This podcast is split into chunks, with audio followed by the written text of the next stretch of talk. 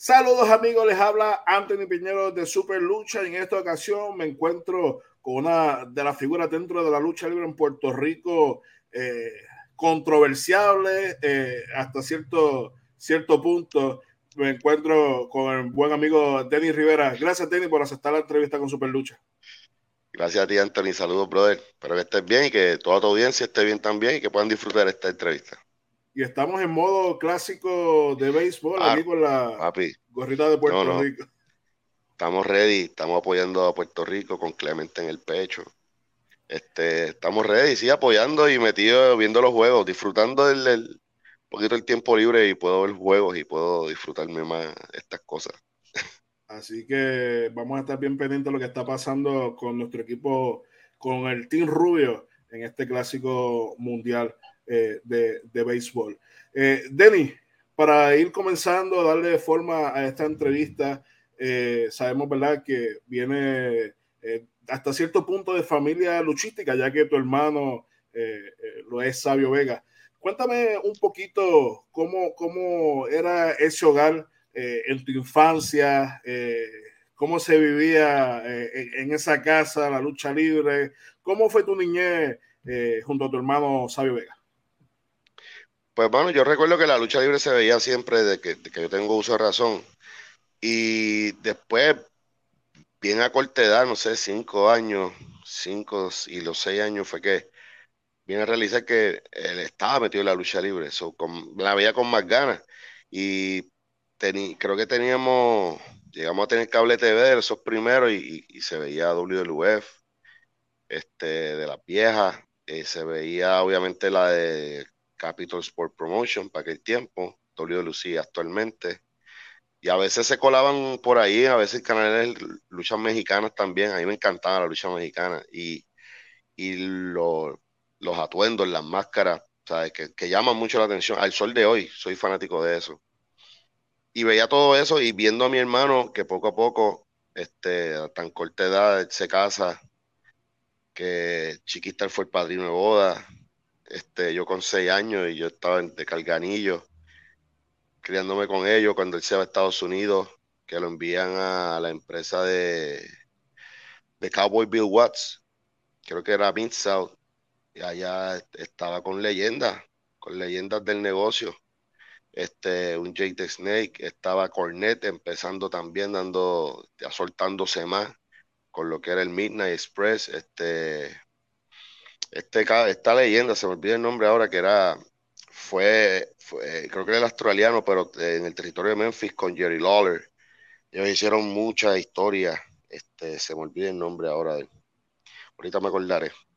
Con él, toda esa gente, mi hermano fue para allá a coger esa experiencia. Yo vivía pues, en la misma casa, dormíamos en el mismo cuarto, era como que contra mi hermano, este, y se me va, y esto y lo otro regresa, está bien poco tiempo y de ahí lo, mandan para México a, seguir puliéndose. Este, y allá pues después me entero todas, todas las cosas que pudo hacer, que luchó, que luchó obviamente enmascarado, haciendo pareja con Maelo Vuelta. El Corsario. Este, el Corsario.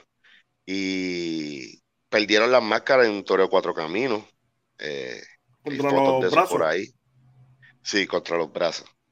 Este, mano, son un montón de, historias brutales y, de ver, ¿sabes? Que mi hermano llega con todo eso de México y debuta como TNT y criarme viendo las carteleras una vez debuta como TNT. Yo iba a carteleras así, indies que habían a veces por ahí y una que otra profesional. Todavía sabía luchar como corsario, era Jover. Este, pero una vez comienza como TNT, que es un personaje fresco, nuevo en Puerto Rico, que llamó la atención del impacto que causó, ¿verdad? Desde su debut. Mano, es uno lucido con, con 6, 7 años y que tú estés en tu casa y venga el profe Chiquistar a buscar a tu hermano que para irse a luchar y uno viendo a toda esa gente que, que son superstars, rockstars en Puerto Rico en, en esos años. Eran rockstars estos tipos en esa época. Mano, literal literal, este, y cuando, ¿verdad? Habían rumores por ahí, estaban hace poco hablando la gente quejándose en Puerto Rico, que es raro. desde que la película de Superestrella no ha salido, que es cierto. Yo tuve el privilegio de verla hace tiempo en casa del director de Transform, con Richard Rondón, que es parte del elenco, este, y con otras personas. Y esa parte de Rockstars lo van a ver, este, de, del Rockstar en un momento. O sea, Chiqui era el, la persona de las personas más odiadas de, de, Puerto Rico en, un momento dado, este, tan odiado como un como un este, político electo en este país que, son inservibles. Pero Chiqui era un tipo de maldad diferente. Este, Chiqui era un tipo de maldad diferente y obviamente caló hondo. Y yo me crié pues en actividades de la familia o de la familia de ellos, get togethers entre ellos, en fiestas con, Chiqui, Víctor de Bodyguard, Ángel, que era joven, porque eran, son, contemporáneos, mucho más jóvenes, chamaquitos, que nos criamos también en ese ambiente. Y pues no se nos hacía fácil, ¿verdad? Tener una esta amistad porque conocemos un, un poquito, éramos todavía unos pendejos, no sabemos, sabemos tanto. Pero sí, eh, eh, y ver todo eso, criarnos así todo el tiempo, es como que, wow. Tú le decías a, a tus amigos de escuela, mi hermano es TNT o, o, tu hermano te decía no menciones nada a tus amigos, porque en México muchos luchadores le prohíben a su familia, hasta a sus hijos, decirle eh, que a sus amiguitos que quién es papá, ¿verdad? Porque muchos luchadores pues tienen máscara. En el caso de, de, tu hermano, en aquel momento quizás Corsario TNT, ¿había algún tipo de, de prohibición donde, donde tu hermano te, comentaba, vamos a mantenerlo callado o tú le decías a tus padres, mi hermano es TNT? No, no, no, era, era cool porque, como te digo, él, no me prohibió eso nunca, pero yo pues trataba tampoco de como que sobre llamar la atención, excepto con, un, con los panitas panitas de uno de la escuela, como que, cabrón, mi hermano es TNT pero en Vega Alta, de donde somos nosotros, este, mi hermano es bien conocido y bien querido. Este, ¿sabes? Mi familia es bien conocida aquí también por mi, abuelo, por parte de papá, que, fue de los primeros que tuvo un laundry en, el pueblo de Vega Alta y lo conoce mucha gente. A mi papá lo conoce mucha gente que también fue comerciante en Vega Alta. Este, y, pero ya la gente sabía, porque el sabio era como que, como que este orgullo del pueblo de nosotros. Que fuese rudo y fuese lo que sea. TNT es de, aquí, de Vegarte, y mucha gente, ah, tú eres hermano de TNT, que es cierto. Me preguntaban un montón de cosas, yo sí. Y ay, unos chamaquitos llegó a enzorrar la pregunta, sí, soy yo. Por ver número 100. sí. Denny, ¿en, qué momento tú decides eh, ser luchador profesional? Obviamente tienes la inspiración de tu hermano, ya en ese momento lo veías viajar a Estados Unidos, a México, a Japón, ya era una superestrella establecida en Puerto Rico. Eh, ¿En qué momento tú dices, yo quiero ser luchador profesional? Mira, a mí siempre, para que sepa el trasfondo, siempre me gustó la lucha libre, siempre.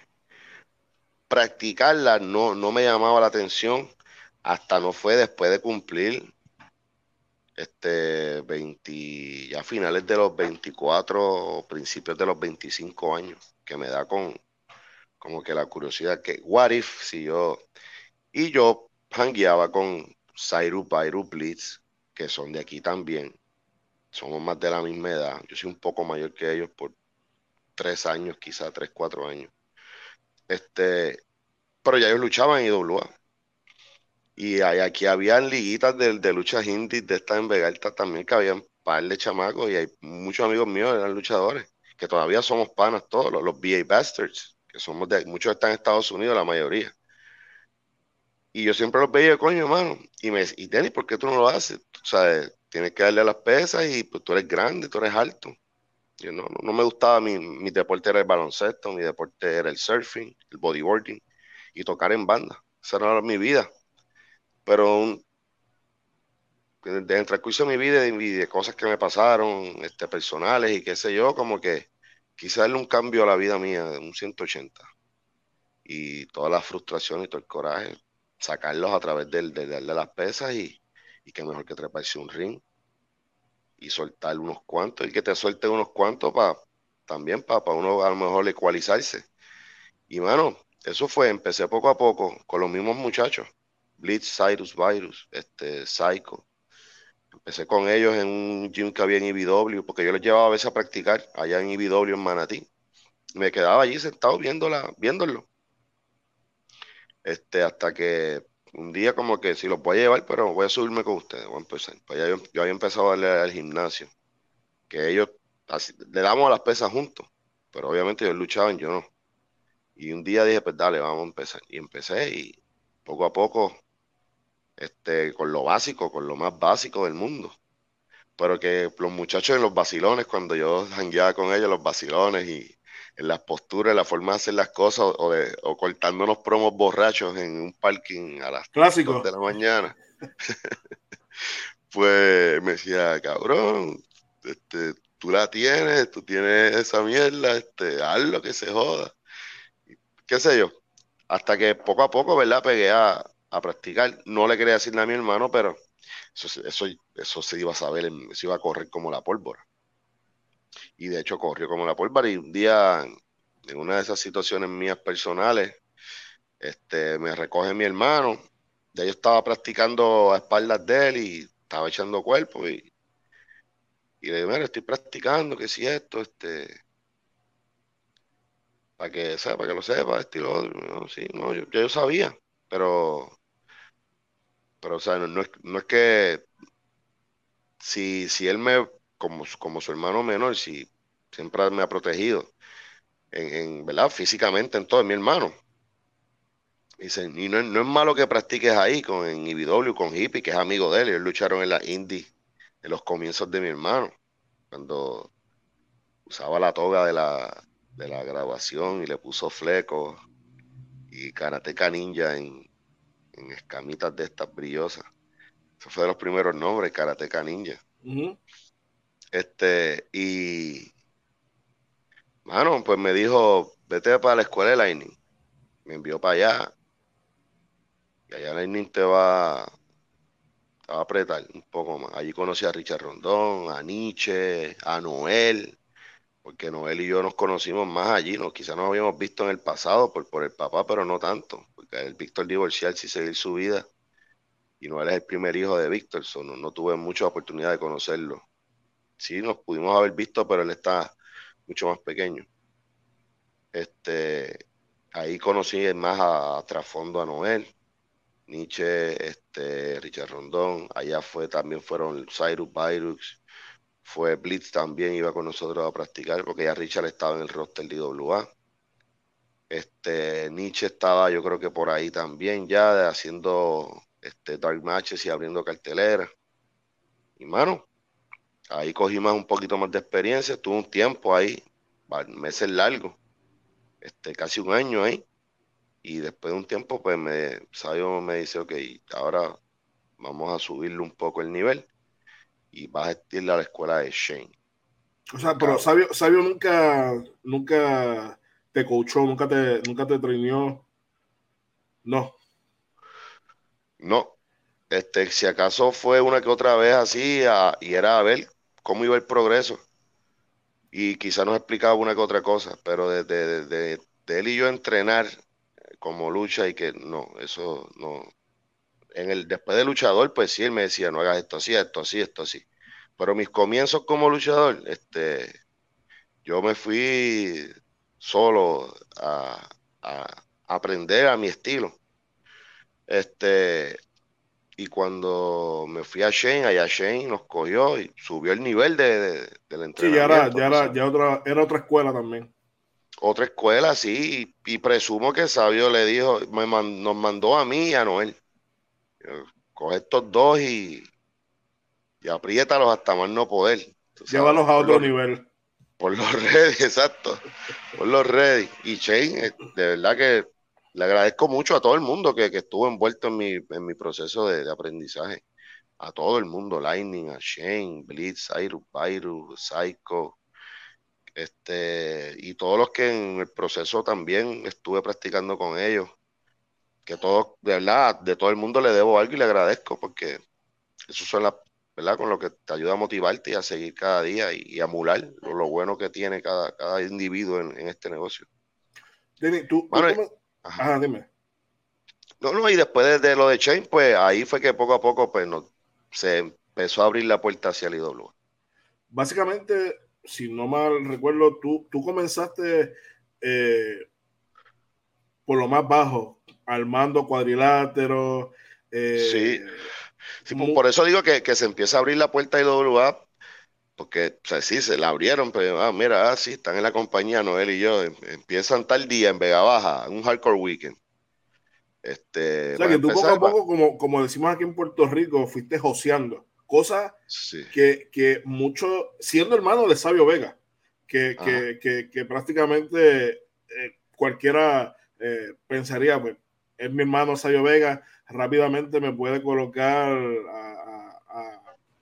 en cartelera fácilmente, pero no, o sea, comenzaste de abajo, eh, montando ring, cosas que hoy día muchos de los muchachos no hacen. Y, en, en, muchas partes del mundo, como Japón, comienzan de esa manera, montando ring, desmontando ring, poniendo silla, preparando stage, haciendo muchas cosas que todavía aquí en Puerto Rico los muchachos, los boys, no están preparados para, para eso. Y quieren las cosas quizás un poco más fáciles. Sí, yo creo que si volvería a hacerlo, me encantaría que fuese de la misma forma.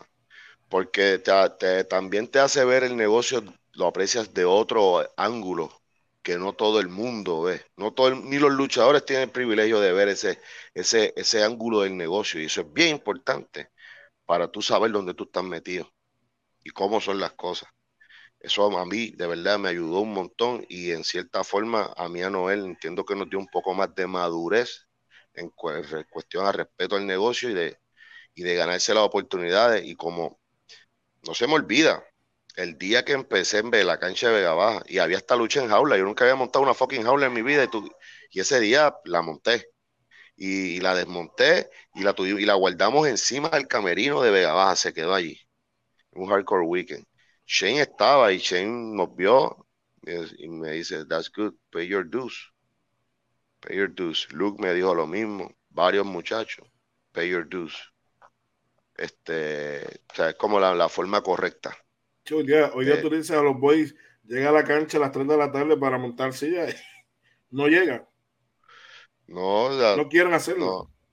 No. Pero quieren estar ya en la estelar. Sí, ¿no? Y, y, y, arriba. Sí, no, este, si no estoy en la estelar, por lo menos arriba. Sí, sí. Pero, pero yo agradezco eso y, y me ayudó y, y, veo el negocio de diferente, lo respeto aún mucho más. Este, porque si tú estás en este negocio, yo soy creyente que tú deberías explorar o estar presente, ser partícipe de, varias etapas de lo que compone crear un show de lucha libre o una compañía de lucha libre. Definitivo. Porque eh, mentalmente y va, a ayudarte a madurar más como, como performer, como luchador. Perdona las motoras. Este, pero eso es eso es eso para mí es algo, un aprendizaje bien brutal que, el ring no te lo va a dar. Ni la gente te va a ver. Eso es, sea, tú estás humble, te, están, te están poniendo bien humilde. Para que tú le, le cojas eh, aprecio de verdad y a ver si de verdad tú quieres estar en esto.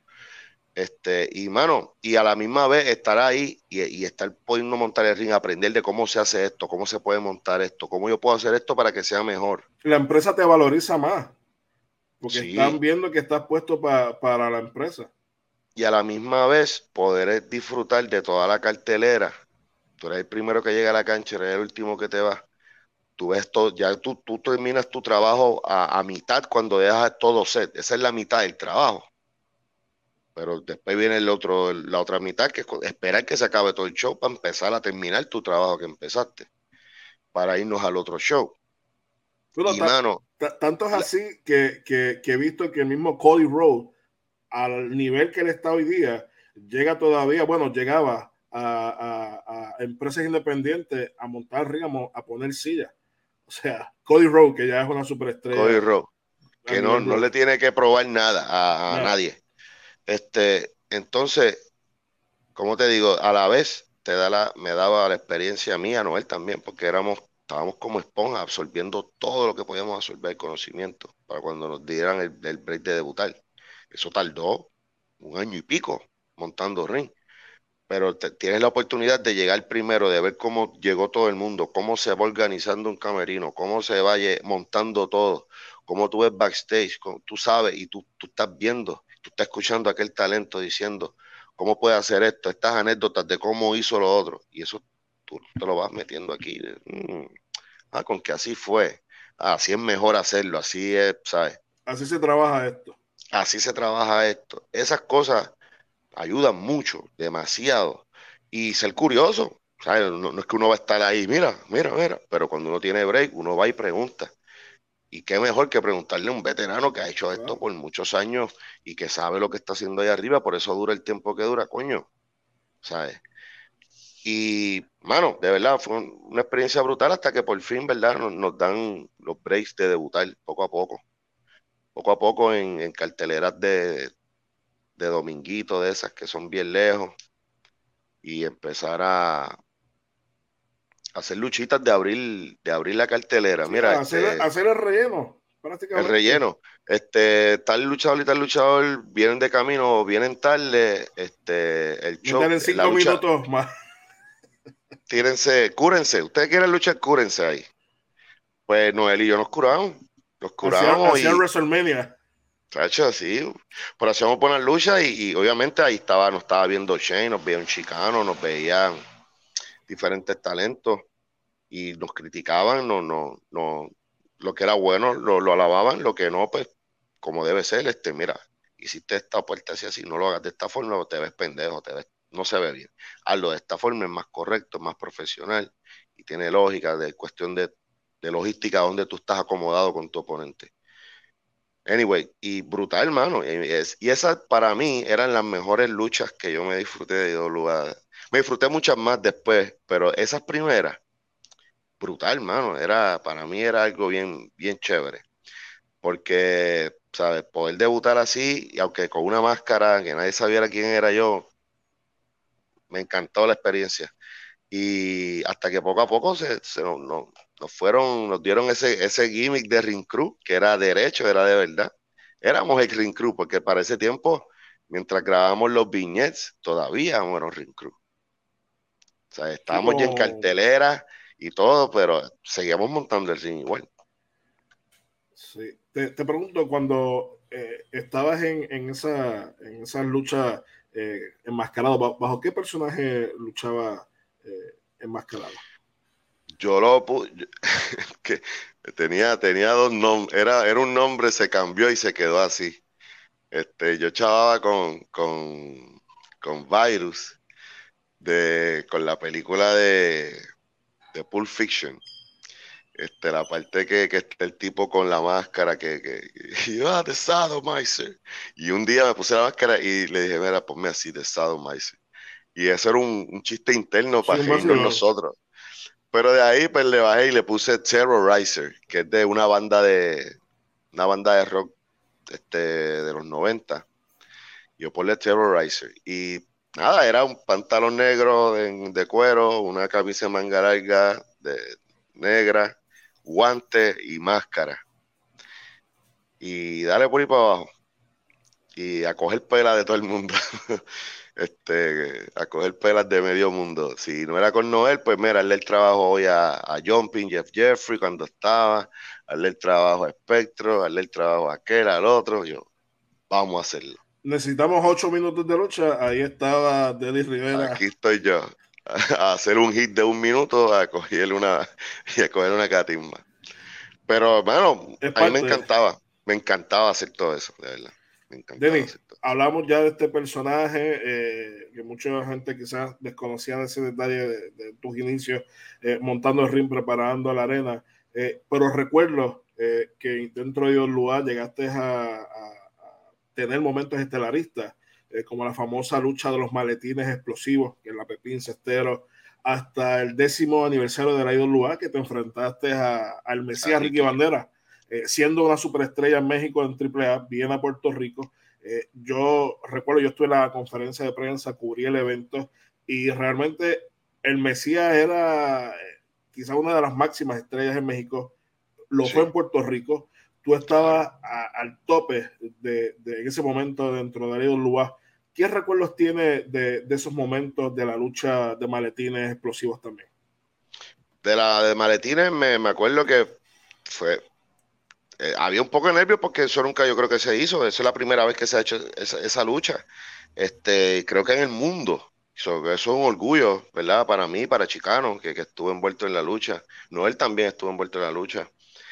Y había nervios porque, pues, la forma de hacerlo, pero era lo mismo. O sea, tú llevabas tanto tiempo ya en este negocio, llevabas un par de años y, el hambre, y cada vez aprendías más y te sentías cada vez más confiado, más ready, como que el día que me suelten, estoy esperando que lo voy a estar ready para eso.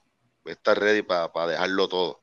Y yo creo que con Chicano, mano, esa trilogía de luchas que hicimos me ayudó tanto a, ganar mucho más confianza en mí y a, y, a, proyectarme mejor y a proyectarme más como que, porque, ¿cómo te digo?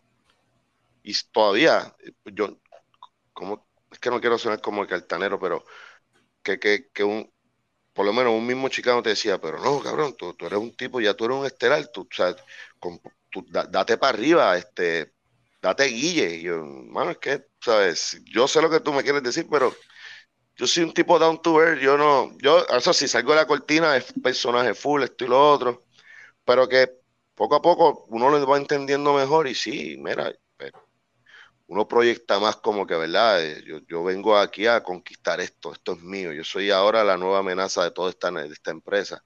La mina de oro. Momento. Sí, la mina de oro, este, eh, pues el dueño de la malicia, qué sé yo, pero mano, esa lucha fue brutal, me encantó, yo me lesioné esa rodilla, este, mi rodilla que ya yo venía, cuando yo empecé a practicar ya yo tenía dos operaciones en mi rodilla, esa es otra, por el baloncesto. Este, y, pero ese día me agravé la lesión en un Spanish Fly, que Chicano, todo, su peso de su rodilla cayó por el lateral de esa rodilla mía operada. Y todavía faltaban, faltaba tiempo de lucha. Y si el que puede ver la lucha se ve, se va a ver mi dolor en la, en, la, es, real. Yo estaba con, la, con las lágrimas del dolor intenso que yo tenía en la pierna, pues no podía apoyarla bien. Pero había que terminarlo, lo terminamos. Tuve un tiempo fuera, pero me llevé la satisfacción de que fue una buena lucha, fue algo nunca se había hecho. Fue con un gran oponente y hicimos historia y la gente se lo, se lo gozó, que es lo, ¿verdad? Es lo que uno viene a hacer, a entretener al público. Y de la, de la estelar, en el décimo aniversario con, con bandera en mano, fue un momento como que, ¿sabes? No, cuando pues, la oficina te dice, no, estamos proyectando para que, para que seas tú. Güey, yo. Pues, pero sí, ya, ya, ya tenían más confianza en mí como rudo, en single. Yo era un tipo de, que, entiendo que hacía bien mi papel de rudo y de antagonista ante la gente. Y la estaban llevando en ese momento dentro de la IWA. Controversial y pues altanero, whatever. Y mano, como que, pues, si esa es la que toca, esa es la que toca. Y entrené heavy porque yo, yo sé lo que da Ricky. Ricky es de los mejores de Puerto Rico, no hay duda. Este, y entrené, me comí el gym, me comí la, el, ring y vamos a ver qué pasa. Y mano, en la conferencia de prensa, que fue otra cosa que yo creo que fue de las primeras en Puerto Rico que se hizo en vivo por internet de las primeras, este, porque el internet todavía no estaba como que tan, no era hacer un live en, una plataforma social. Sí, estaba, todavía en pañales todas las transmisiones en vivo eh, para redes sociales.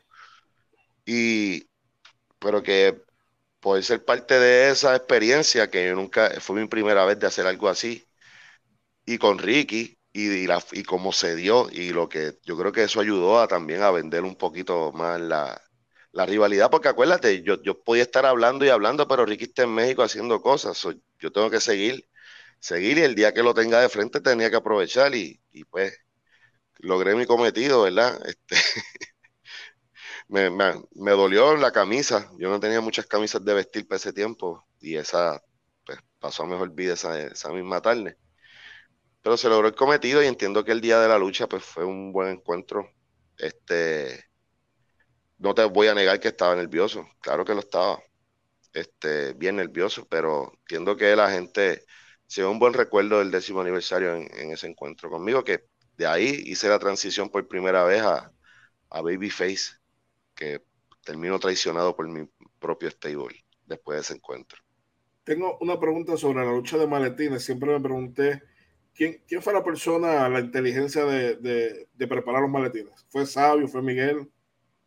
No, fue, ellos trajeron, no es que la persona no me, no me acuerdo, quizás Sabio te pueda decir, porque creo que ellos recientemente recrearon esa lucha de nuevo, ¿Oh, hace unos meses, en IWA, creo que la volvieron a hacer hace unos meses. Pero era una persona que yo entiendo que no tenía que ver con la lucha, pero una persona que sabía de pirotecnia y de cosas. Y fue quien preparó eso y me acuerdo que llegamos a la cancha temprano y teníamos uno extra para probarlo y no fue agradable. Este, fue explosivo. no fue nada agradable. algunos sonaban duros. no, eso sonaba bien duro. y El, la bola de fuego esa, cuando, la, cuando hicimos la prueba temprano, que no había nadie en la cancha, Noel y yo así. Da duro, da duro. Chica no estaba también, o sea, estábamos los tres pegados al maletín y activamos el detonador y eh, un calentón, como que un siente un chorro de cosas que te dan en la cara de momento que queman. Es placentero, pero no es que te matan, o sea, es como que un microsegundo y ya, pero no es cómodo, no es cómodo la sensación. Básicamente. Pero bueno, pero estuvo brutal la experiencia. Sí, no, definitivo. Una lucha que, que, nunca se había hecho en Puerto Rico. Yo creo, creo que nunca se había hecho en, el mundo. Eh, ni, en, ni, en, Japón, que hacían cosas bien locas, creo que nunca se llegó a hacer esa lucha de, de maletines. Denny, en el 2011 cierra la, la IWA, ese mismo año vemos que, que la malicia junto a, a Noel eh, llegan a WWE, tienen aquel choque en Cagua, en Septiembre Negro. Septiembre Negro en Cagua, donde ustedes se llevan estos campeonatos eh, mi pregunta es, cuando Carlos Colón Jovica se entera que ustedes van para allá, ¿en algún momento llegaste eh, a saber cuál fue eh, la opinión de Carlos de Jovica al ustedes comenzar a trabajar para WWE? Mano, a nosotros Gilbert le hace una llamada a Noel en el, el primer acercamiento. Noel me lo comunica a mí. Y Gilbert le dejó el mensaje de que, mira, si nos interesa, pues que llamemos a este teléfono, que era el de Carlos Colón. Y si le decíamos que sí, pues le dijimos que sí. Y Carlos nos citó a una panadería en Atorrey a sentarnos a desayunar con él y a discutir negocio. A la Ceiba. A la Ceiba, correcto. A la Ceiba. Ahí. Y Carlos nos, nos sentamos, hablar, desayunamos, hablamos este, acordamos el dinero y, eh, ok, este, tal día en la oficina para empezar a grabar. Ok, está bien. Y ahí comenzó todo. Frente a ustedes, todo bien, pero nunca te llegaste a enterar si, si, si había otro sentimiento de parte de Carlos Jovica eh, hacia ustedes, ya que venían como, como una lucha interpromocional, pero hasta cierto punto unos invasores, porque pues, eran campeones de, de la IWA eh, siempre. Carlos Jovica son dos, dos personas que saben de lucha de A a la Z. Hasta en cierto punto se podían imaginar que esto podía suceder. Pues no sé, porque si no, si mi mente no me falla, yo vi que no estaba en Puerto Rico para ese tiempo. Ok. Eso fue acá entre el negocio entre Carlos y José Roberto, que estaba de productor en aquel tiempo. Aunque actualmente creo que está todavía. Sí, otra vez está doloroso. Pues fue entre ellos dos lo de la idea. Después que ya hablamos con Carlos, pues José Roberto se entera, se, se encarga de, de las grabaciones, de mira tal día aquí, tal día allá bla, bla, bla. Ah, pues nítido. Este, pero no, de Jovica, pues no te puedo decir, pero entiendo que Jovica no estaba en, el país para ese tiempo. So, él, él sí se enteró, se enteró después que, pasó todo. ¿Y dónde nace esa idea de, de, llevarse los campeonatos una vez ganaran el encuentro? La, la idea principal no era llevarse los campeonatos. La idea principal era tratar, tratar de, de crear este boss y este, este revolú, esta controversia entre los fugitivos y nosotros. Por ende, WWC e IWA, que IWA estaba dando los últimos aletazos. Y la idea, yo se la consulto a ellos. Nosotros cuatro, el día, ay, perdón. El día que grabamos, yo le consulto a ellos. Grabamos las promos, una, la, primera encuentro de nosotros que hacen el reto abierto y nosotros aparecemos. Y nos vamos abajo y yo les digo, tengo esta idea me gustaría que nos dejaran ganar los títulos. Aunque nos den un final acá, déjenos llevárnoslo. Y, y yo me voy a encargar de hacer un revolver en las redes. Y ya cuando nosotros estemos en IWA y salgamos con esos títulos, que estemos hablando la promo, porque yo, yo, voy a convencer a Sabio y a, Miguel de que se pongan para esto con nosotros. Ellos no tampoco sabían. Ellos tampoco sabían. Ese día yo me gané una insultada de sabio cuando se enteró que iba para WWC. Siendo el campeón mundial en parejas del IWA. Este, la insulta que nunca me ha dado me la dio ese día. Pregúntale a Espartaco, él sabe, él, él, escuchó. Este, y pues esa la idea. Este, era como que nos fuimos en business con nosotros mismos pero era entre Nietzsche Links, Noel y yo. No había dueños de compañía que entonces yo esto entre nosotros. Yo me puedo, yo, yo, le dije, yo me puedo asegurar de convencer a los míos, a mi oficina. Si ustedes convencen a los, ¿sabes? Una vez hagamos esto, mejor pedir perdón que permiso. Con esta gente, con, con Sabio y Miguel, yo sé que puede ser más llevadero. Y, y como que, ah, mano, déjame pensarlo.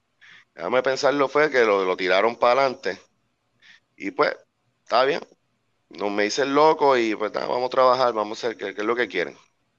¿Qué es lo que quieren que hagamos? Nos dan el final. Este, irónicamente, quien nos da el final es Orlando Colón.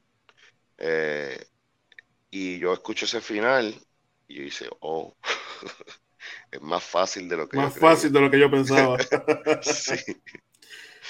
Este, yo tenía todo, yo planeé todo. Yo no llegué ni en mi carro. Mi carro estaba tres salidas más abajo del Coliseo, igual que el de Noel. Yo llegué, me, me llevaron, llegué, fuimos los primeros en llegar de los talentos. Este, apenas estaban terminando de montar el ring. Nosotros llegamos allí, fuimos directo donde Carlos Colón, cobramos, que se fue el acuerdo antes de, cambiarme, el dinero tiene que estar en las manos de nosotros. Si no, no hay trato. Quedamos en eso, lo cumplieron. Y pues, teníamos todo ahí. Teníamos otro carro que era el carro de escape. Teníamos. Y teníamos a alguien de de Lucy infiltrado. Infiltrado, sí. Este, que eso nunca lo voy a revelar, pero Y, mano, pasó lo que pasó y cuando el final como, como lo teníamos todo, dije, wow, aquí fue. O sea, nosotros nos cambiamos, nuestros bultos, eh, no llevamos maletas, llevamos bultos gym bags chiquititos, que cupiera todo eh, y dejar todos celulares. Yo tenía a gente grabando la lucha, yo sé que esa lucha no le iba a pasar, la pueden buscar en YouTube, está. Eh, tenía gente de seguridad escolta por si pasaba algo. Este, bueno, todo. eso era algo que te iba a preguntar. Ustedes eh, ya habían comentado esto con Nichi Links, quedó en nada, pero como quiera el plan eh, se iba a continuar. ¿En algún momento ustedes pensaron esto, esto se podía salir de control? Sí. Por eso yo tenía gente conmigo en las gradas, gente armada y todo. O sea, a ese nivel yo me fui. Gente armada y gente que sabe lo que hace, no es que son locos, no, y no son gatilleros al garete, son gente que sabe lo que hace. Y, y mano, este, o sea, gente con entrenamiento. Y si yo, o sea, está el riesgo, estaba el riesgo. Pero era play school. Vamos a ver cómo sale este tiro. Sí, play school, vamos a hacer la lucha. La lucha en sí, la lucha estuvo cabrona, la lucha fue buenísima. Me encantó esa lucha. La gente, no, no fuimos la lucha estelar, pero se escuchó y se sintió como el estelar esa noche. Este, por lo que me cuentan, yo no vi las últimas porque estaba muy lejos. Pero la lucha de la noche, la que encendió a la gente y la que lo hizo pararse a la silla fue la de nosotros, con, los fugitivos, Nichilins. Y nada, una vez pasó todo, que pasé el 1, 2, 3. Pelayo era el árbitro, Pelayo también fue una víctima más, él no sabía. Y a, él lo culparon, porque, pues, pa, tú eras de IWA, tú los conoces, entonces, y no, y eso yo lo hablé con Pelayo, le pedí disculpas, y no, es que no te podía decir un carajo tampoco, Pelayo. este, y cuando pasó eso, ahí mismito, arrancando, y la guagua ya estaba en el lugar que por donde yo mismo subí. la rampita. ahí mismito. Nos trepamos en la carro y nos fuimos. Se nos fueron detrás. Pero en el parking yo tenía también una persona de IWA, luchador, enmascarado, de civil, sin máscara de civil, que está cerca vigilando todo. Cuando nosotros arrancamos, que al ratito salen, que hay la discusión, qué sé yo, miran, buscan, car buscan una, un carro para de allí cerca para arrancar y cuando está arrancando, pues ese luchador le cruza la calle y, Cajo tiene que parar, le toca bocina y eh, espérate, te pasa, cógelo suave. y eso nos dio, eso nos dio más tiempo para desaparecer. Ya estábamos en la autopista, ya no nos iban a coger. eso fue de, de Ocean Eleven, bro. Básicamente, yo sé que tú has sido una de las personas que ha tratado de, hacer posible algún choque interpromocional de IWC. Ya se ha tratado de, hacer este choque eh, de compañía. Obviamente, eh, por situaciones de, ego, eh, no se ha podido producir este, este, este cartel de ambas, ambas compañías. Además de, ego, ¿qué otras razones tú, tú crees que se han ¿Qué ha tenido que, pasar para que esto no, se pueda concretar? Yo creo que es dinero. ¿Cómo se repartiría el bizcocho? Creo que esa es. Yo creo que esa va primero que el ego. ¿Y, qué empresa va a clavar a la otra empresa? Podría ser la otra. Sí, exacto. Este, ya hay récord, ¿verdad? Pero, pero es que si fuese así, obviamente se sentarían, ¿verdad? Los, los líderes de cada lugar y entiendo que tienen que llegar a, ciertos acuerdos. Y entiendo que es viable, mano, porque tú puedes correr eso cada tres meses, cuatro meses, y te puede dar buenos frutos. Tú puedes seguir con lo tuyo.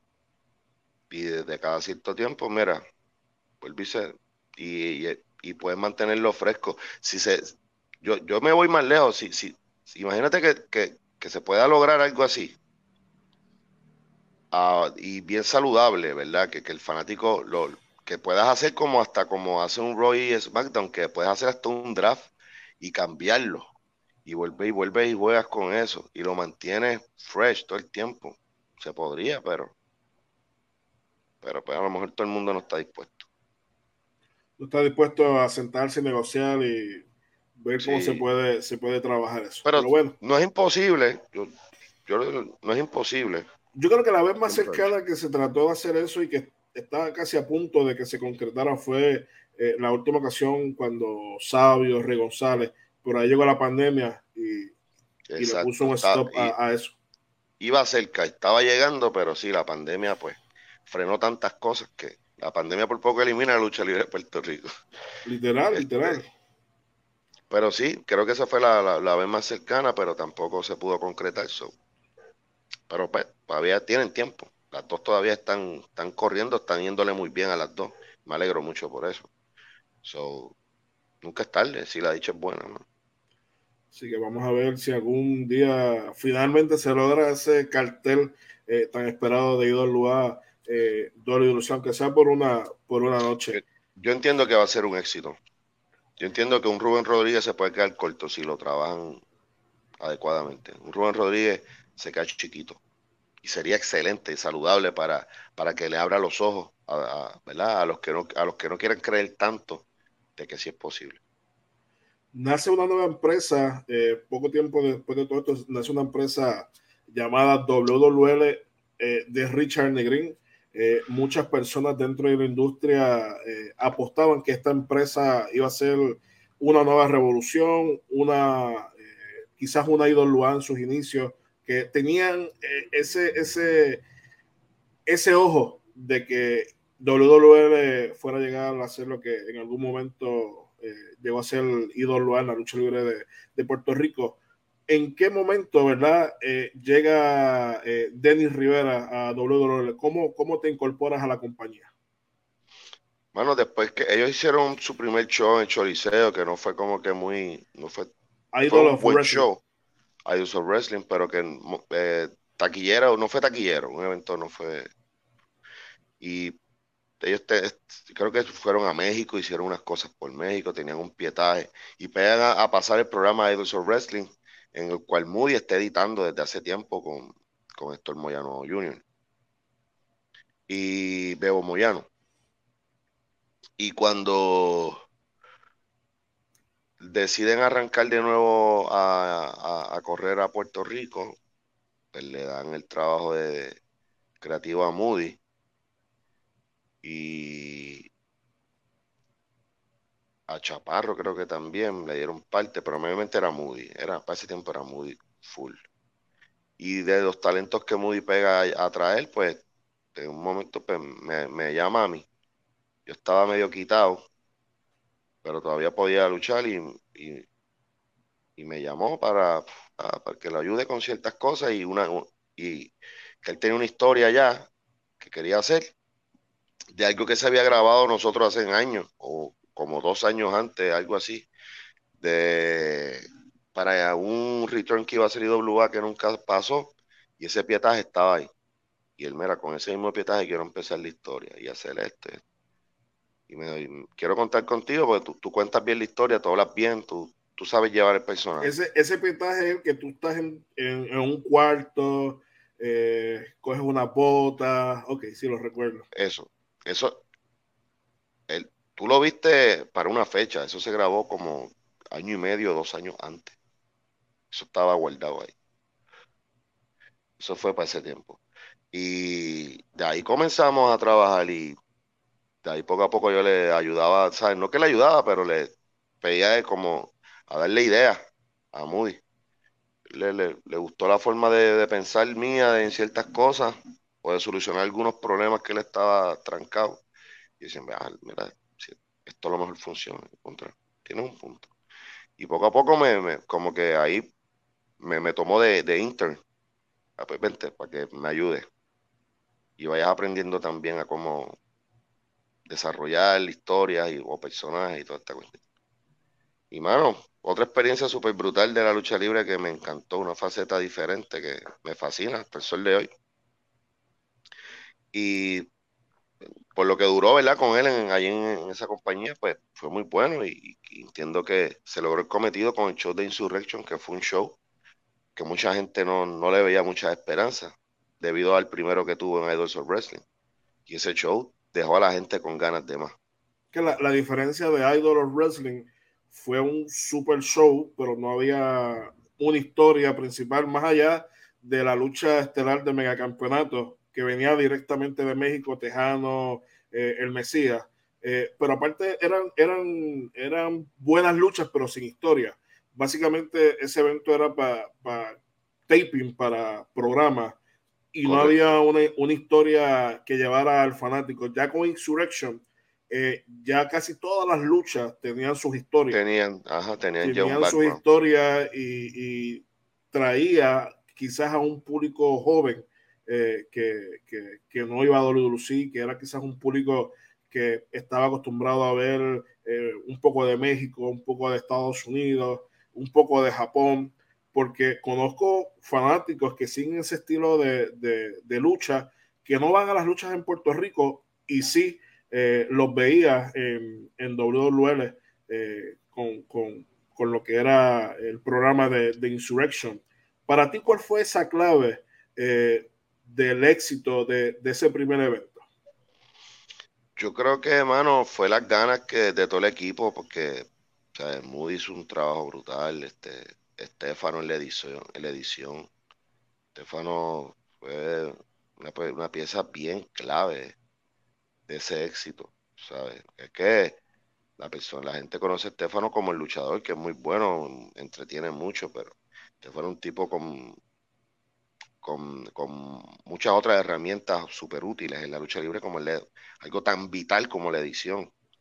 Y él le gusta mucho, le apasiona mucho y es muy bueno, es celoso con su trabajo, él es parte de ese éxito. Este, todos los talentos, todo el mundo, todo el mundo hizo su trabajo, conocía su rol ya para cuando íbamos para el show y todas las piezas encajaron, entiendo que bien, y todo el mundo tiró el resto para que, para que se diera bueno. Y para ser honesto, no esperábamos que fuese ese apoyo tan bueno que hubo. Sí esperábamos más gente que en el primer show que tuvieron Idols of Wrestling, pero no de esa forma tan brutal, porque se sintió brutal. Y, y, yo entiendo que todos los, todos los talentos echaron el resto esa noche y tiraron buenas luchas y la gente salió satisfecha con todo eso. Después de, estar trabajando con la, con la compañía, eh, sales de, de, WWL. ¿Por qué razón sales de la, de la compañía? Problemas que habían, este, roces y, no sé, este, Richard Negrín, como he dicho en otra entrevista, tiene muchas cosas buenas para el negocio de la lucha libre, pero tiene muchas cosas malas también. y esas cosas malas, pues son, son muy malas. Este, y quizá pues él siendo nuevo en esto no, no entendía ciertas cosas. Yo también, yo, yo tampoco era como que el más, siempre he sido un sarcástico y, esto y lo otro, pero creo que él se metió más en lo que, lo que era mi personaje y qué sé yo. Este, y el hecho de que mis creencias políticas y las de él son totalmente opuestas. Eso también influyó un poco. Este, y nada, pues pasó lo que pasó, Jevi trae, este, chismes que no son ciertos, tirijala y, y mira, por la paz mental, ¿verdad? La paga siempre fue muy buena, nunca, si algo, algo que tenía esa compañía era eso, no, no, no comía cuento. Pero pues la paz mental y estar tranquilo vale más que. Más, más aparte los sándwiches los sándwiches de pastrami. Y los, y los, y los de los sándwiches de pastrami. Y, y tú sabes, para, para, evitar la, la, las rompeduras de muñecas. Te rompo las muñecas. Esa frase nunca me voy a olvidar. Este, pero que, mano, fue lo que fue. Yo el poco tiempo que estuve me lo disfruté. Se pudo, se pudo hacer cosas buenas, se pudo haber hecho mucho más. Ellos continuaron y siguieron haciendo cosas buenas, tú sabes. Talentos buenos había de sobra en esa compañía. Eso yo me voy, no es el fin del mundo. Ellos, la, lucha continúa. La lucha continúa. el proyecto. Claro, claro. Y, y, talentos brutales que, que, pues mira, pues mi spot está libre. Cójalo uno de ustedes y metan mano porque talento de sobra tienen. Hágale, mijo.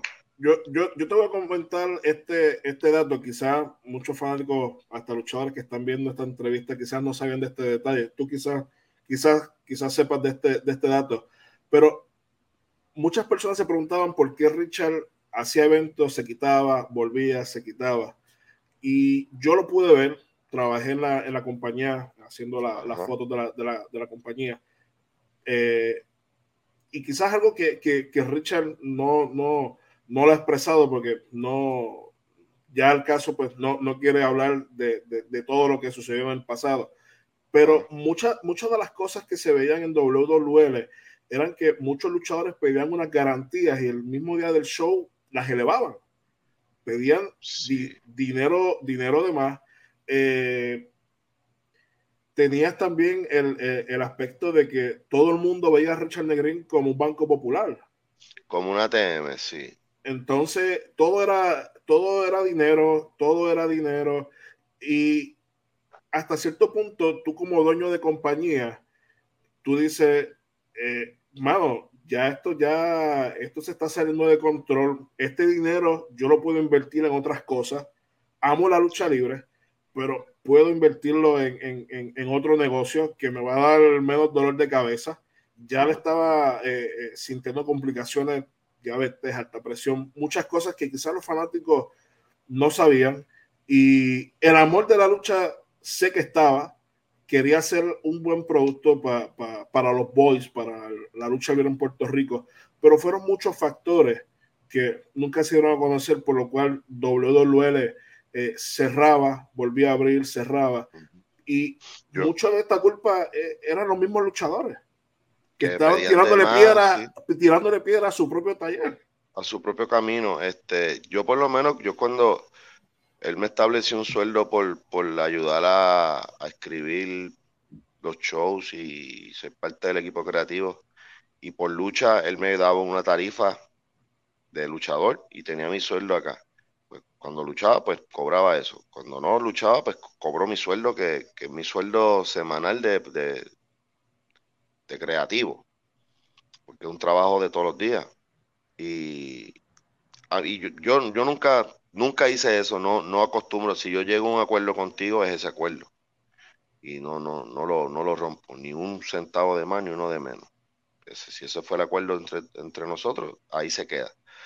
A mí, yo por lo menos en esa compañía, con eso, con lo que hicimos de la rabia, yo, él me dio la oportunidad de, en la, en la, en la de esto, en el bus de mercancía, yo poder vender mis camisas y él no me cobraba por venderla y eso para mí era un income extra, yo tenía buenas noches, yo salía una noche de allí con, con una buena suma de dinero. O una buena grasa. Sí, en, camisa y, mi cheque pues intacto. yo, mira, tengo un cheque aquí que puedo depositar, tengo dos cheques, el de creativo, el de luchador, que puedo depositar y este, todo este dinero deposito parte y como un sueldo sueldo chévere, Richard, lo que te decía te lo cumplía. O sea, era un, era un dinero asegurado, era, era una compañía hasta cierto punto profesional. Pero a, mí me tocó ver, no voy a decir el nombre de luchador, pero un luchador bien famoso en Puerto Rico, que le pidió dinero, 500 dólares, para hacer un equipo eh, eh, de lucha y el día del evento llegó con un sombrerito nada más. Quizás ya tú sabes quién es. Sí. Entonces, son, son detalles que tú como dueño de compañía, tú dices, coño, ¿sabes? Molestan. Y, son muchos detalles que quizás los fanáticos nunca van a saber. Ahora que tú dices de detalles así, sé que, que también, y en parte, o sea, no, quiero, no quiero culpar del todo a Richard porque él no, no tiene la culpa total de eso, pero los rumores dicen que cuando en esas giras de México, él contrataba mucho luchador mexicano y él le daba unas sumas de dinero exageradas por el nivel de trabajo que iba a hacer. Y eso en la lucha libre corrió como la pólvora. Este güey tiene dinero, está pagando como esto. O sea, México entero quería venir aquí cuando, cuando empezó a correr aquí. México entero. Y, y no culpo a los hermanos mexicanos, esto es negocio y mientras más dinero uno puede hacer, mejor. Pero hoy, hoy día créeme que si Richard regresa a lucha libre, eso no vuelva a suceder. Ya no, no, no, yo creo que esperemos que haya aprendido la lección. Ya, ya, ya Richard está más avispado, yo creo que el mismo Vince McMahon. negocio de la. Y nada, que, y qué bueno, y, y, si está viendo esto, saludos, saludos y espero que esté bien. Y nada. Tremendo, eh, eh, Richard, Richard Negrín. Eh, en el 2014, si, si no me falla la mente, tuviste un tryout con, con Dolly Luis. Sí. Cuéntame un poquito de eso. Mano, eso fue meses de enviar emails y de, ver a ver, ¿sabes? Si, si te aceptaban o te, hacían la invitación. Hasta que un día sí me, me, dieron la invitación, me enviaron pasaje, hotel, toda la cuestión. Sabio nunca, nunca pulió ahí por ti. Sí, él, él pudo al principio, pero fue, fue mínimo. Este, yo tiré emails, emails, seguía tirando emails. Estas son mis fotos, estos son videos míos. este, hasta que se dio la invitación y, mano, me enviaron, mira, pues en tantos meses te vemos aquí. creo que fue, no sé, era como el mes de octubre, quizá noviembre, el tryout era para marzo. Yo automáticamente recibí ese email, este, hice otro cambio en mi vida, dejé de beber, dejé de fumar, pegué a entrenar dos veces al día, pegué a comer salud, más saludable, de seis a siete veces al día, en porciones. Eh, una cosa de loco. Este, me puse en la mejor condición de mi vida. Y fui para allá y fueron tres días súper duros, fuertes, pero brutales, de verdad. Y el nivel de, aprendizaje que uno, que uno toma allí con toda esa gente, con todos esos pros, es impresionante. Y la experiencia de los, los coaches que estaban allí contigo? Bill Demott todavía estaba allí. Estaba William Regal, estaba eh, Albert Lord, Tensei. Sí. Eh, estaba Norman Smiley, Alex Wright, um,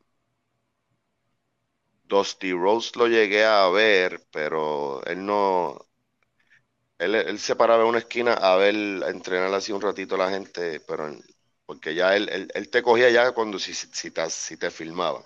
Ahora tú vas con Dusty. Pero usualmente eran eso, eh, y tenían dos chamacos allí adicionales que no eh, filmados por WWE, pero ellos no eran luchadores. Los tenían allí para hacer drills y eran los que te guiaban a hacer los ejemplos de lo que vamos a hacer hoy y los ejercicios y la cuestión. Si no me falla la mente, si no me falla la mente, uno de esos chamacos era Chuck Gable. De, de, de, los boys que, que, estuvieron contigo en ese tryout, hoy día hay algunos firmados con Dolly o, o, que esté en el mundo de la lucha libre. Filmado tres, estaba, que todavía está Roderick Strong, estaba Adam Cole, que ahora está en AEW, pero tuvo una corrida brutal en NXT con el de stable que tuvo. Kevin Owens, hizo tryout conmigo. Rocky Romero hizo tryout conmigo. Eh, Willie Mack hizo tryout conmigo. O que era un grupito chévere. No, había una liga, había una liga nasty. Yo dije, oh, espérate, aquí hay liga. Tú sabes. Este, pero brutal porque éramos, éramos treinta y pico, treinta, casi cuarenta, treinta y ocho luchadores. Y de esos treinta y ocho hicieron seis luchas nada más. Se lucha single, o sea, de 38, 12 nada más lucharon. Todos esos que te mencioné lucharon. Mi roommate y yo fuimos dos de los que también luchamos ahí. En esa lucha. Cinco minutos en la lucha. Algo así nos daban, cinco o siete minutos este, para luchar. Frente a todos los coaches y toda la clase. Allí. Eso fue, eso fue otra parte de allí que me, me, elevó el orgullo, tú sabes, como que, o sea, entre toda esta gente y con todos estos caballotes. Eso era para cuando era FCW, Florida no, Wrestling. Eso fue, eso fue en el Performance Center, sí, en el Performance en Orlando. Eso fue allí en aquella facilidad que aquello es un ensueño. Aquello está brutal, de verdad. Eso, qué sitio más brutal. Porque me, este me, enteré de que eh, cuando era eh, bajo FSW, Florida Championship Wrestling, eh, alguien de la oficina de allí, cosas que me llegan, vendía los tryouts. ¿O ¿Oh, sí? Y varios luchadores pagaban por, en tu caso, tú estuviste ahí enviando email, email, email, email, hasta no pagué, Yo no pagué nada, yo, yo, a mí me pagaron todo, incluso me pagaron por hacer el tryout. Te pagaron porque fue directamente con, con Dolly Luis pero cuando era bajo FSW, que era, era, era un territorio de WWE, pero había alguien este, eh, que estaba haciendo negocio con estos tryouts. La corrupción luchística. Y, y, sí, creo que eran 700 dólares. Eh, ¿Qué? 700 dólares por, por hacer el tryout. Obviamente te, tenías que pagar tu pasaje, tu hotel, 700 dólares por la te prueba. salían mil y pico. Te salían mil y pico. Más, mucho más la, mucho más la jugada y obviamente pues te llevaban, pero pues no te iban a firmar, ¿sabes? Básicamente un business eh, eh, por el lado. Pero bueno, ya quizás entendemos por qué eh, WWE ya hizo su Performance Center 100% bajo lo que es WWE. Sí, de verdad que sí. Pero sí, mano, fue una experiencia brutal y, también tuve la, dicha, ¿verdad? Que ya había, había participado en esos tryouts en el Performance Center. Sebastián Guerra, o, o sea, él fue para allá y Chris Angel había ido también. Sí. Ellos me puse en, el Performance Center. En el Performance Center. Y yo tuve, pues, los conozco a los dos, pues, otro, otro, luchador boricua fue el que fue a FSW. Así que hagan su asignación. Entonces, pues cuando yo les pregunto, mira, ¿cómo es el training? ¿Cómo es la cuestión? ¿Qué es lo que hacen? Yo quiero, o sea, enséñame, vamos a entrenar para, o dime lo que es para yo entrenar, enfocarme en esto. Me dijeron, olvídate de tanto luchar, es, ah, enfócate en cardio. Ellos te van a explotar y cuando tú sientas que estás explotado, te van a explotar más todavía. Y yo, ok, y estos los drills son así, así, así. Trata de hacer esto lo más que pueda porque vas a vas a correr y vas a, a rolear como demente. Apenas vas a coger bombs. Y ok. Y pega a practicar eso mismo. Pega a ir a la escuela de Caguas allí. A practicar, a practicar drills, drills, drills, drills. Horas. Horas largas. Iba, salía de allí casi a las once y pico. Este, entrenando, entrenando, entrenando, entrenando. Dándole a las pesas días libres del trabajo, ir a la playa por las mañanas, yoguear, a correr hasta que, hasta que el vaso se te quiera romper. Después, cuando descansas, irte a nadar hasta que no puedas nadar más, hasta failure. Este, descansar y por la tarde darle las pesas. Y otro día para el gimnasio. yo me metí en una disciplina que debería hacerlo otra vez en mi vida. No puedo volver al ring. Eso te iba a preguntar, ¿lo volverías a hacer? Debería me, me, toca, este, ya, ya estas camisas eran más anchas, este, mi recuerdo. Esa, es la secadora, es lo que yo digo, esa es la secadora. Sí, es la secadora. este, pero debería hacerlo. Y de hecho estoy, estoy pensando en abril empezar un régimen de ejercicio y de cosas y de ciertos ajustes en mi vida. Este, para ponerme más en shape, tú sabes, no, no, no por volver a luchar, repito, por salud, porque uno no se hace más joven. Y uno ya, pues la lucha te quita tanto y tanto, te limita en ciertas cosas que, nada, es que me duele aquí, me duele acá, pero hay que tener, sacar músculos mentales primero para, empezar eso. Hombro, espalda baja y rodilla destrozada. Sí, sí, este, rodilla, parte de la cadera por la cojera a veces, la cadera a veces como que tiende a chaval, espalda baja, este, son, eso es eh, y rodilla, espalda, una cadera a veces y cuello. Todo eso tiene el check engine prendido. Gracias a la bendita lucha libre. Gracias a la lucha libre, sí. Denny, tus tres mejores luchas. Wow. Este, o, por lo menos, quizás no, las mejores luchas arriba de ring, pero tus tres momentos más grandes dentro de la lucha. Este, yo creo que esa, esas luchas con Chicano, porque fue, fue una trilogía, fue la final de la Copa José Miguel Pérez. ¿Que la ganaste? Esa fue la, no, la perdí. Ah, la perdiste. Yo, yo, en, mis momentos más grandes yo los perdía todos. Pero tú te robaste una copa o salías con una copa. Yo recuerdo. yo, gané una, yo llegué a ganar una, una vez, pero no fue esa. Ok. Pero la primera vez que llegué a la final fue con Chicano, perdí, pero esa fue la lucha que me catapultó como, como single. Como que este cabrón no es solo pareja, en, single. Y, eso fue la primera vez que terminé una lucha que en el camerino me recibieron aplaudiéndome y felicitándome por la buena lucha que hicimos. Y de, esa, la de jaula con Chicano y la de los maletines. Esas luchas fueron tres luchones. Eh, la lucha con Ricky, el momento de la de ser estelar de un evento como el décimo aniversario de Loa, para mí fue un orgullo grande. Este, poder luchar con Rick Stanley, aprender a ser un Steve Motherfucker gracias a Rick Stanley. y lograr cuando conquiste el campeonato mundial de IWA que se lo, se lo quito a Rick Stanley. Eso fue un momento también grande.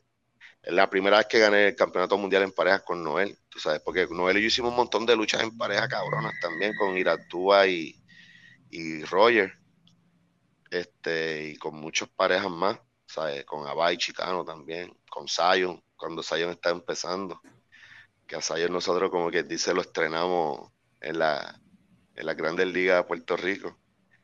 Este, son muchos momentos, pero esos son, los que te mencioné ahora mismo son de los más así que, que digo, wow, este, qué brutal, qué brutal todo esto. El momento de Insurrection, ese en ring fue, fue, fue clásico. Fue sí, clásico, sí, sí, corporativo, y de momento ahí pues salió el, el barazo ahí, y, y, la gente pompió bien brutal, tú sabes, y eso a mí, mira, ¿sabes? yo con los pelos parados en el ring, como que, oh, shit, está funcionando. Pues, pues, eso fue idea mía, este, pues en esos momentos yo dije, uy, déjame hacer esto, y me dijo, hazlo. Y funcionó, y mano, este, eso, yo te diría que esos son los momentos, porque decir tres como que sería injusto. Este, y sé que se me han olvidado muchos más, pero esos son de los más que recuerdo así que, yo digo, wow, estos fueron momentos bien brutales este, de mi carrera que, que atesoro, de verdad. Atesoro bien brutal. Llega el momento de, dentro de la lucha libre que llega la empresa Laue, que hasta cierto punto al inicio iba a ser una nueva versión de WWE, porque eh, hasta cierto punto era Lauer, pero casi todo el roster era gente de, de WLC. Ya después, eh, nuevamente todo ese roster regresa a WLC y, y, se queda solamente Orlando Colón como único presidente, por decirlo así, de la, de la, de la empresa. Como eh, Denis Rivera junto a Moody, ¿verdad? Que llegan a, a, a eh, pues ellos están en esa reestructuración de la compañía después que de parte, ¿verdad? Se va Eddie, Stacy, Carly, eh, Gilbert, Rey, vuelven a lo que es WWC. Se queda hablando con varios talentos que tenía ya pendiente porque yo entiendo que ellos antes de eso ellos habían hecho unos trayados aquí y habían visto varios muchachos eh, y muchachas. Y pero que estaban en reestructuración. Jaime Vázquez, que estaba trabajando con ellos en ese tiempo, pues está buscando pues eso que faltaba de, la parte creativa, porque si no me equivoco, la parte creativa en aquel momento iba a ser eh, Gilbert y Rey González en la L, en LAW. Al ellos devolverse a WWC, pues no tienen a nadie. Y Black Rose es quien le dice a Jaime Vázquez que me llame a mí y a Moody. ellos no están haciendo nada ahora mismo. Este, mira, a ver, inténtalo, llámalos a ellos. Ellos te pueden ayudar. Y ahí fue que sucedió todo. Nos reunimos varias veces, eh, lo escuchamos, notamos que eh, Jaime Vázquez es una buena persona, es tremendo tipo. Este, pero notaba que, que, que no tenía mucho conocimiento en, en donde estaba, en las aguas que estaba nadando. Es como un Richard Negrín en sus comienzos las intenciones son las mejores, pero quizás el delivery o cómo hacerlo en un negocio que tú no dominas y no conoces a la perfección, pues van a haber fallas. Y nosotros pues, detectamos esas cosas, mira, esto no, hagas esto, no, ¿qué te falta? Ah, llamamos, le resolvimos 20 cosas en nada. Llevaba semanas rompiéndose el casco y con nosotros sentados en un día, en menos de dos horas, tenía ya cuatro problemas resueltos. Y todavía nosotros no estamos ni en la compañía hasta que cuadramos un precio, nos pagaban quincenalmente como un trabajo. De hecho, pagué planillas el año pasado y este año de, LAW también. Este, y, nada, empezamos a trabajar con ellos. Eh, hablamos con Orlando, con el papá de Orlando, que a principio estaba reacio a que yo estuviese en la compañía por quien es mi hermano, porque ellos también trataron de, eh, LAW quería quería al principio como que hacerlo con, quería hacer en una sombrilla tener a IWA, a WLC y lo que iban a hacer ellos. Que no está mala la idea. Pero no se dio. Y como las negociaciones quizá con mi hermano no se dieron bien, pues creían que pues, yo a lo mejor iba a ser igual y qué sé yo.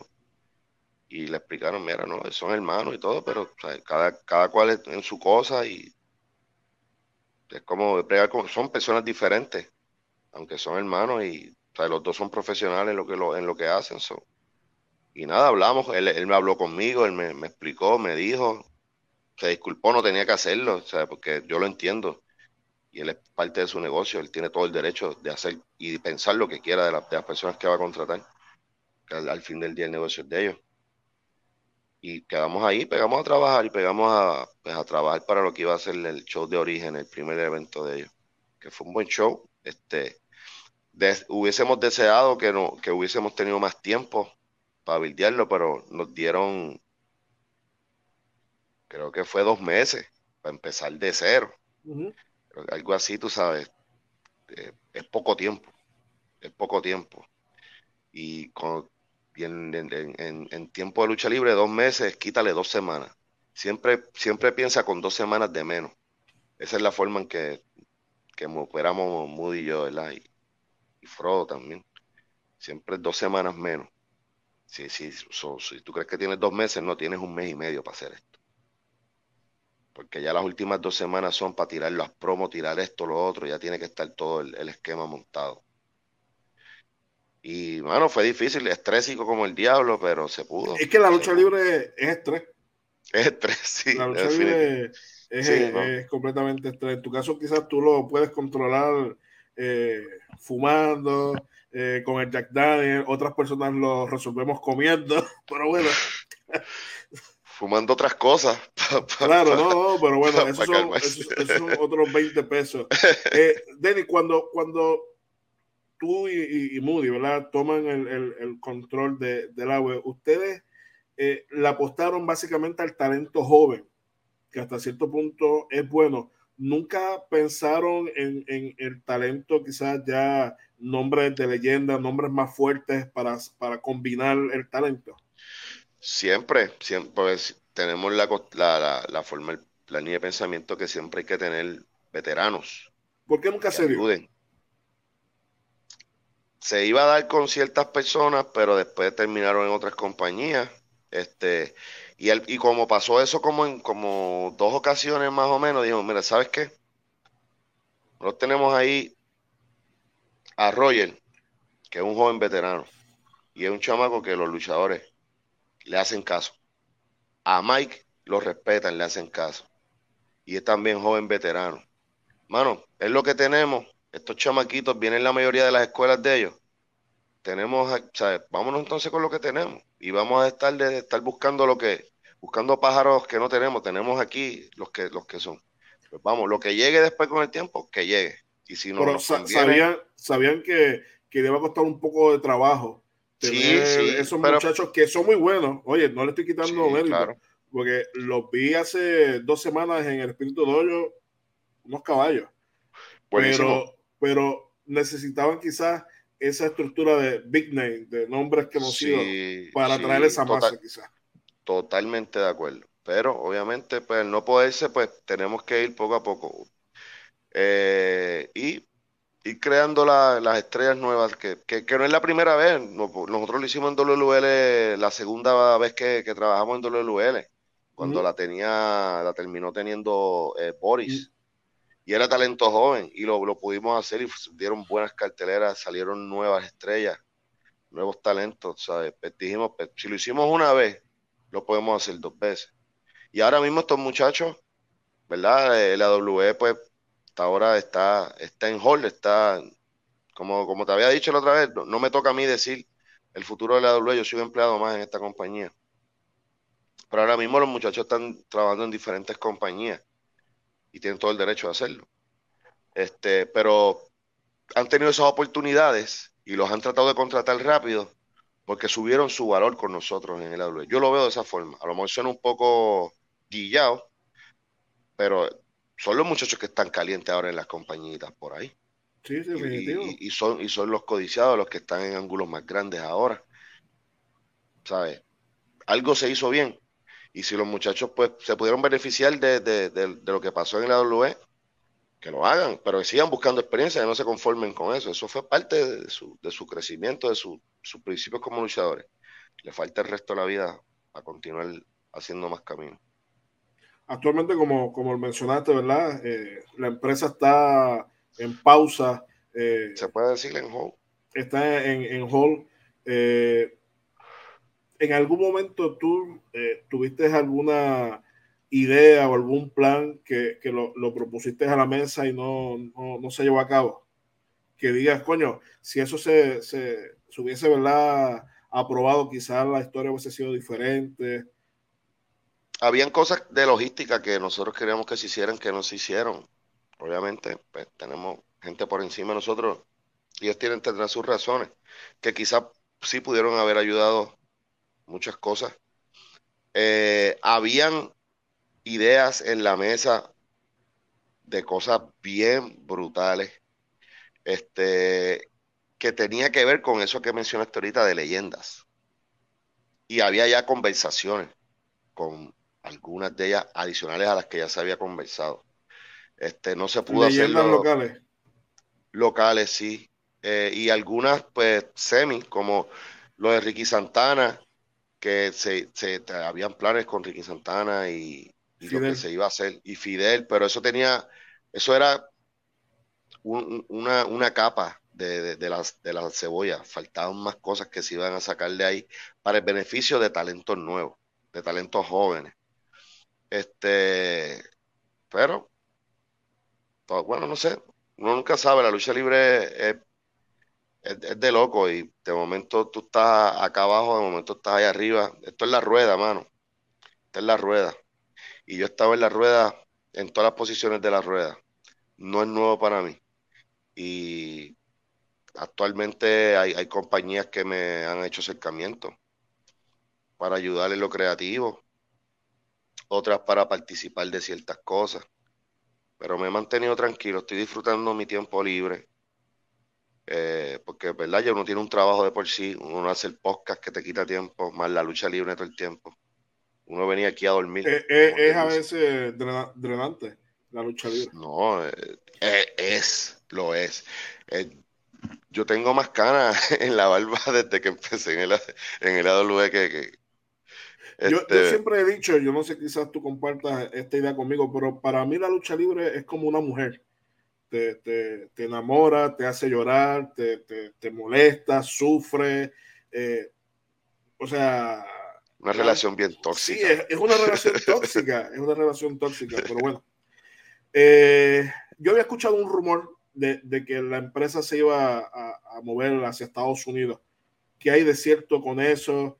Eh, ¿Sigue el plan? ¿No sigue el plan? Sí, eh, esa era parte también del plan 2023 de la compañía. Eh, empezar a hacer negocios en Estados Unidos, en áreas del este y sureste, este, como Georgia y Florida, y no sé si parte de la costa este más, más upstate. Pero todavía no sé. No, y como dije, no, no, me toca a mí decir eso. Este, si se da, vamos a estar ready y, y si no, pues la vida continúa. Fue una bonita oportunidad trabajar en la empresa. Sí, sí, todavía nosotros tenemos el, chat del roster de la AWE y ese chat todavía está activo, todavía todos nos hablamos creamos buenas amistades, creamos buenas relaciones entre nosotros. Y aunque estén unos en esta compañía y en la otra, actualmente este, siguen ahí, nos hablamos, se, nos pegamos bellones, nos vacilamos. Y eso, sea, se crea algo bueno de ahí.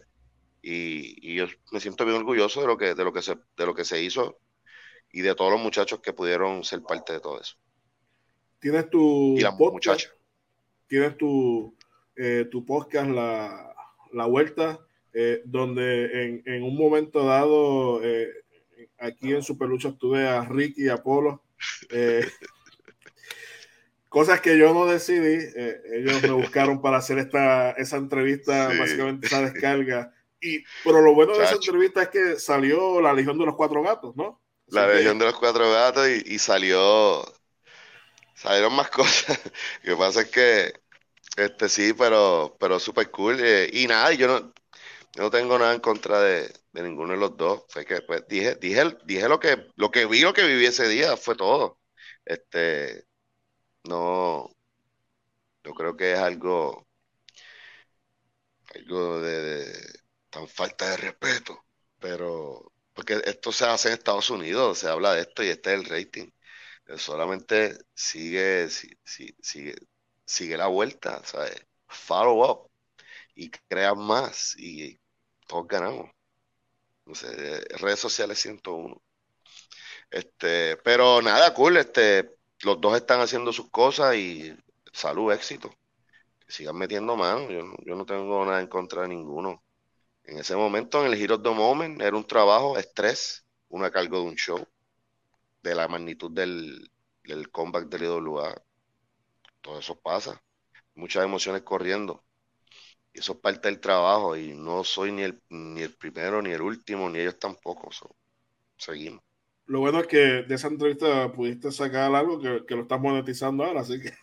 Claro, chacho. Legión de los cuatro gatos. gracias, Ricky.